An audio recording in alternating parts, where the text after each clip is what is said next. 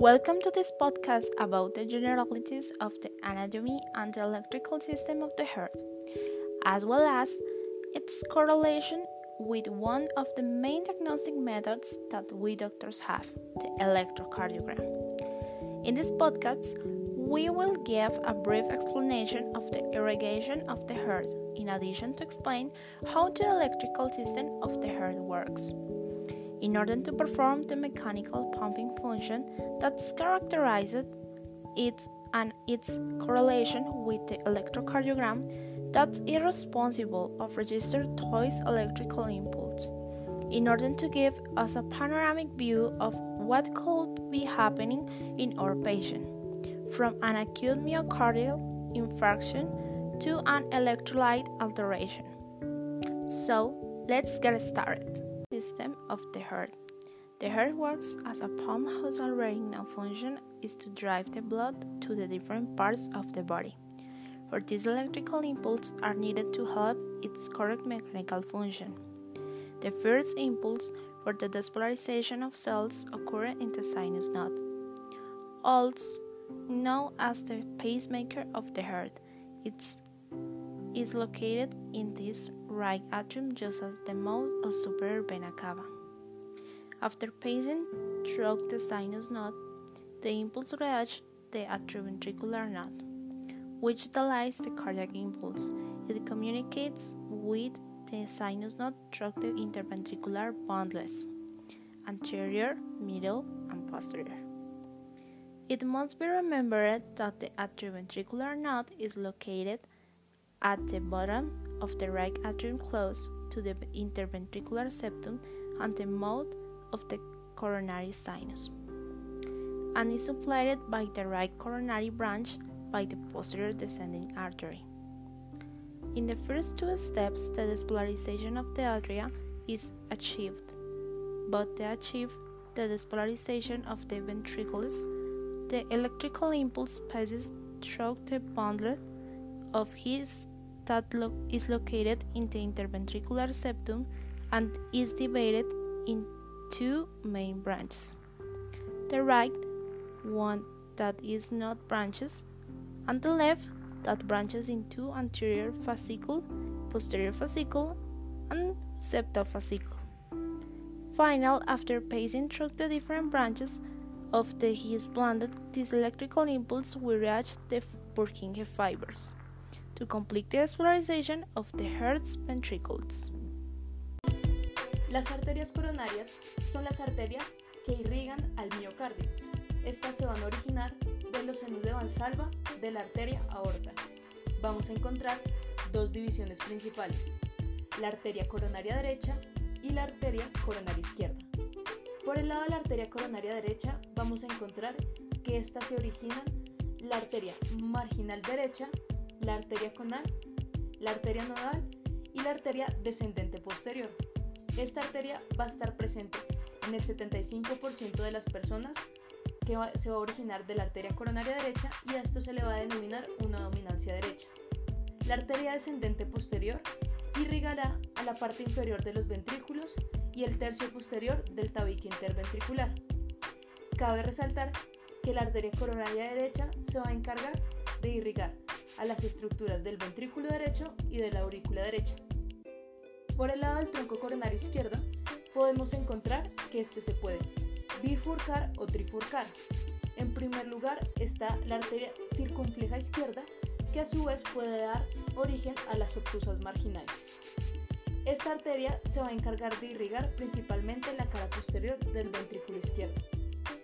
La arteria descendente anterior a su vez, va a dar ramas a las arterias diagonales y a las arterias septales.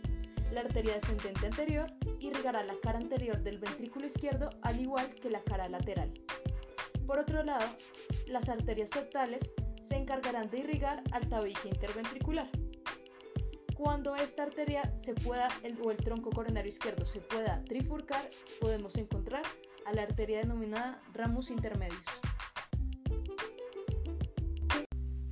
Como ya sabemos, el sistema de conducción está formado por las estructuras desde donde se produce y transmite el estímulo eléctrico, lo cual permite la contracción cardíaca. Todo empieza en el nódulo sinusal, cuya característica principal es el automatismo de sus células. Esto genera una estimulación eléctrica a una frecuencia de 60 a 100 impulsos por minuto y así se controla el ritmo cardíaco. Luego el impulso viaja al nódulo auriculoventricular, el cual se encarga de retrasar el impulso cardíaco y limitar la cantidad de los estímulos que llegan a los ventrículos y así evitar arritmias cardíacas. El electrocardiograma es la herramienta que permite diagnosticar las alteraciones en el sistema de conducción, tales como son las enfermedades del nodo sinusal, bloqueos auriculoventriculares, bloqueos de rama y arritmias cardíacas. Ondas, segmentos e intervalos. Las ondas del electrocardiograma son la onda P significa la despolarización auricular, quiere decir el paso del impulso eléctrico desde el nodo sinusal al nodo AB, o sea, en toda la aurícula. Su duración máxima es de 0.08 a 0.12 segundos y su amplitud es menor de 0.25 milivoltios. Esta onda es positiva en todas las derivaciones, salvo en ABR que es negativa y B1 que es isobifásica. Hay que tener presente siempre esta onda P para mirar la presencia de un ritmo sinusal. Mirar si existe una onda P antes de cada complejo QRS puede ser un criterio para determinar este tipo de ritmo. El complejo QRS representa la despolarización ventricular. Su duración es de 0.08 a 0.12 segundos, puede ser positivo, negativo o isobifásico.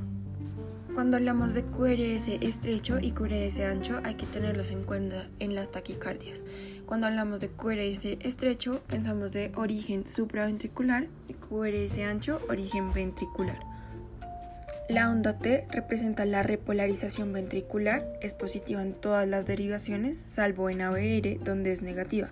En ocasiones existen T negativas aisladas, tales como en D3, en obesos, en B1, B4, en menores de 6 años y en el 25% de las mujeres. Su amplitud máxima es de 5 milímetros. Cuando tenemos onda T altas, pensamos en hiperpotasemia, repolarización precordial, pericarditis aguda. Y cuando tenemos onda T negativas o planas, pensamos en hipopotasemia, TEP o bloqueos de rama. También puede aparecer la onda U, que es la repolarización tardía de los ventrículos. Se observa después de la onda T, principalmente en las derivaciones B4 y B5, y tiene la misma dirección. La repolarización auricular no se puede observar en el electrocardiograma, ya que esta se da al mismo tiempo que se da el complejo QRS. El intervalo PR corresponde al inicio de la onda P hasta el inicio del complejo QRS. Su duración es de 0.12 a 0.20 segundos, su tiempo de conducción auricular. Su duración disminuye con el aumento de la frecuencia cardíaca, representa la despolarización de los atrios y la diseminación de la onda de despolarización hasta las fibras de Purkinje. Cuando tenemos un PR corto, podemos pensar en un síndrome de Wolf-Parkinson-White y cuando tenemos un PR largo, en un posible bloqueo auriculoventricular. El segmento ST se encuentra entre el complejo QRS a la onda T. En él se encuentra el punto J, que es la unión entre el fin de la onda S y el inicio de la onda T. Este segmento debe ser isoeléctrico, en caso de que no se piensa de una cardiopatía isquémica. El intervalo QT corresponde al inicio del complejo QRS hasta el final de la onda T. Tiene una, duración de 0.34 a 0.45 segundos y representa la despolarización y repolarización de los ventrículos. Este intervalo QT varía con la frecuencia cardíaca y por ende hay que corregirlo con la fórmula de Bassett, la cual tiene en cuenta el QT sobre raíz cuadrada del RR. Por último, hay que tener en cuenta la estimulación del marcapasos que representa una espícula. La espícula aparece dependiendo del sitio de estimulación del marcapasos. Para finalizar, queremos darle las gracias a todos ustedes, médicos, enfermeros, enfermeras, alumnos, docentes o a quien nos esté escuchando en este momento por tomarse el tiempo de escuchar nuestro podcast. Esperamos les haya sido de gran ayuda para aprender un poco más del corazón y el electrocardiograma. También queremos agradecerle al doctor Jimmy Vallejo, nuestro tutor en este proyecto. Hasta pronto en un nuevo podcast. Chao a todos.